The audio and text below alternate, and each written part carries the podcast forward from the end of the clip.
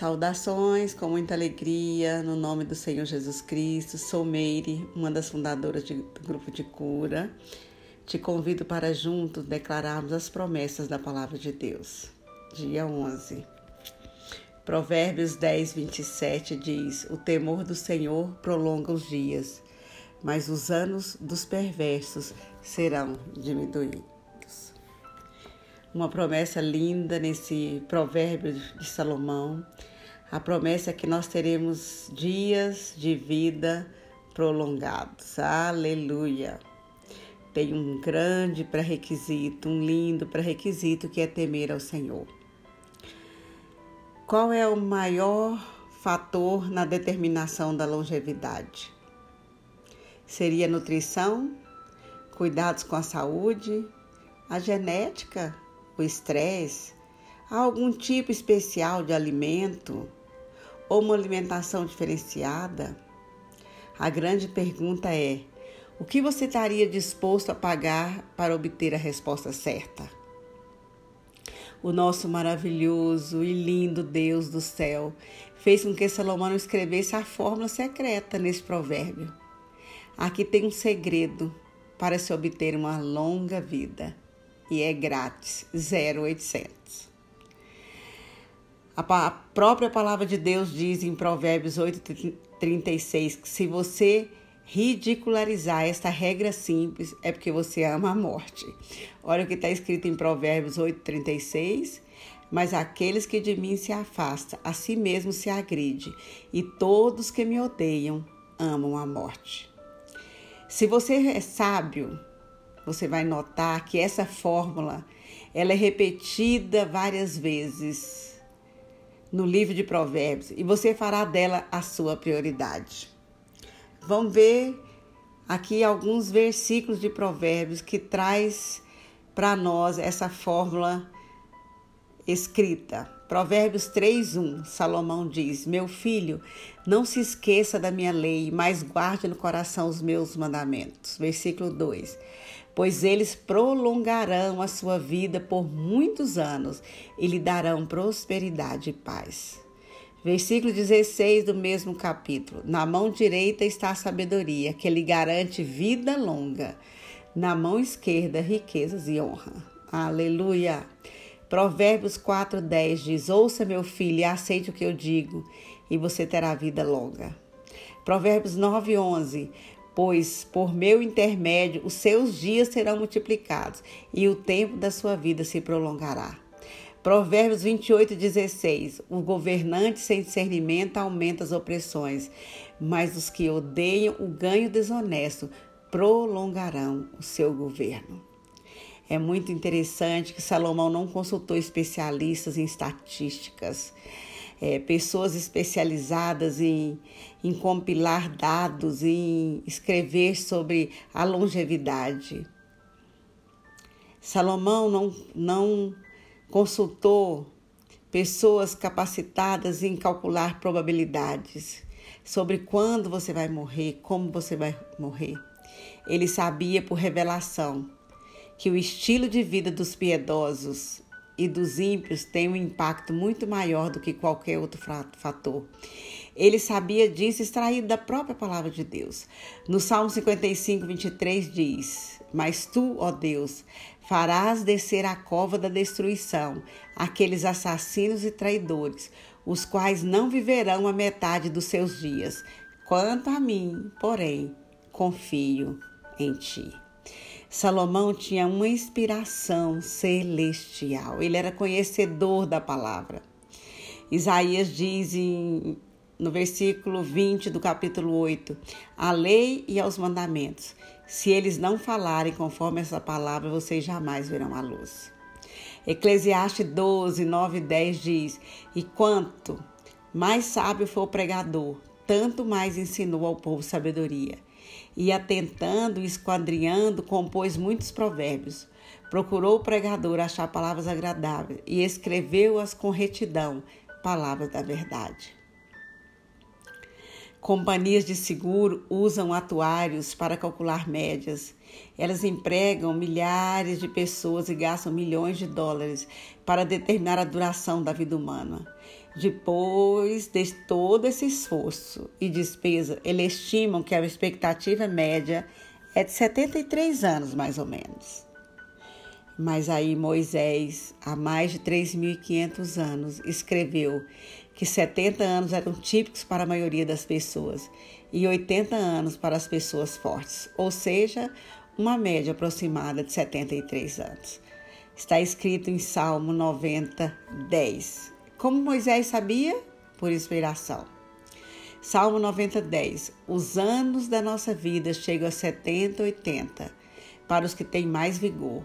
Entretanto, são anos difíceis e cheios de sofrimento, pois a vida passa depressa e nós voamos. Tem uma expectativa de vida de 73 anos, é uma média. Mas há o pré-requisito para essa longevidade. Qual é o pré-requisito para ter vida longa? Temer ao Senhor. E a grande pergunta é: o que é o temor do Senhor? É um amor reverente respeitoso para com Deus, que leva a pessoa a ler e a obedecer a palavra de Deus porque a palavra de Deus é a base para toda sabedoria e felicidade. Provérbios 1,7 diz: O temor do Senhor é o princípio do conhecimento, mas os insensatos desprezam a sabedoria e a disciplina. Provérbios 9,10 diz: O temor do Senhor é o princípio da sabedoria, e o conhecimento do santo é o entendimento. Salmo 112, 1, 2 e 3 diz: Aleluia! Como é feliz o homem que teme o Senhor e tem grande prazer em seus mandamentos. Seus descendentes serão poderosos na terra, serão uma geração abençoada de homens íntegros. Grande riqueza há em sua casa e a sua justiça dura para sempre. Então, o temor do Senhor é um desejo reverente de agradar a Deus, que inclui odiar, odiar as coisas que ele odeia o Deus maravilhoso, Deus abençoado, Deus lindo da Bíblia odeia o pecado. E os seus santos devem odiar o pecado também. O medo e o ódio precisa ser aniquilado da nossa vida. Salmo 97, 10 diz: Odeiem o mal, vocês que amam o Senhor, pois ele protege a vida dos seus fiéis e o livra das mãos dos ímpios. Romanos 12, 9. O amor deve ser sincero. Odeiem o que é mal, apeguem-se ao que é bom. Provérbios 8, 13 traz para a gente com mais clareza quais, qual é a trilha né, de temer o Senhor, qual é o caminho, qual é a estrada. Diz assim: Quem teme o Senhor odeia o mal. Portanto, odeia o orgulho, a arrogância, a corrupção e palavras perversas. Outra tradução vai direto, diz: O temor do Senhor consiste em odiar o mal, rejeitar todo o orgulho, a arrogância, o mau comportamento e o falar perverso. Então, nós temos aqui a trilha de caminhada onde nós vamos temer ao Senhor, odiar o mal. O Senhor nos convida para odiar o mal e amar o bem, estabelecer a justiça. O Senhor nos convida a odiar o mal e a andar em amor sincero, como diz Romanos 12, 9. O Senhor nos convida a essa trilha a partir de hoje. O começo da trilha é odiar o mal. O começo da trilha é trazer proteção para a nossa vida. O Salmo 97, 10 diz: Odeiem o mal vocês que amam o Senhor. Como nós podemos alegrar com as coisas ruins? Não, nós temos que odiar o mal. Segundo, rejeitar o orgulho. Nós precisamos entrar na, na, na caminhada da, da humildade, de pegar a toalha, de servo, de lavar pé o orgulho precisa ser extirpado da nossa vida. Temer ao Senhor não cabe você dizer que você teme ao Senhor e tem uma caminhada de orgulho e tem um coração orgulhoso. rejeitar a arrogância, odiar a arrogância, o mau comportamento, o falar perverso. É você quem escolhe como viver a sua vida. É você que decide como viver a sua vida.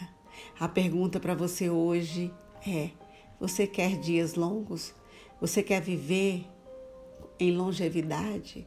Você quer que os seus dias sejam prolongados? Se a sua resposta é sim, a resposta do sim está em Provérbios. E hoje eu fecho essa nossa reflexão com Efésios 6:1, porque é um, é um mandamento e ele expressou, ele anexou nesse mandamento também a promessa de longa vida quando nós honramos os nossos pais. Filhos, obedeçam seus pais no Senhor, por isso é justo.